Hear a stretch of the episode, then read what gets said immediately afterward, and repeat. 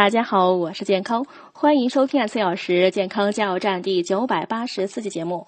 今天讲上班族八点饮食提示上集。合理的饮食方案不仅要考虑吃什么，还要考虑在什么时候吃。建议大家将其分解成八个目标。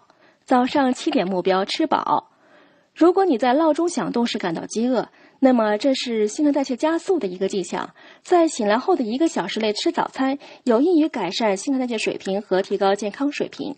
早餐食物的选择要注意碳水化合物、脂肪和蛋白质的平衡，这样有助于控制住你在一整天里的食欲。早上九点目标，把注意力集中在工作上，在这个时段喝杯咖啡能提升精力和注意力。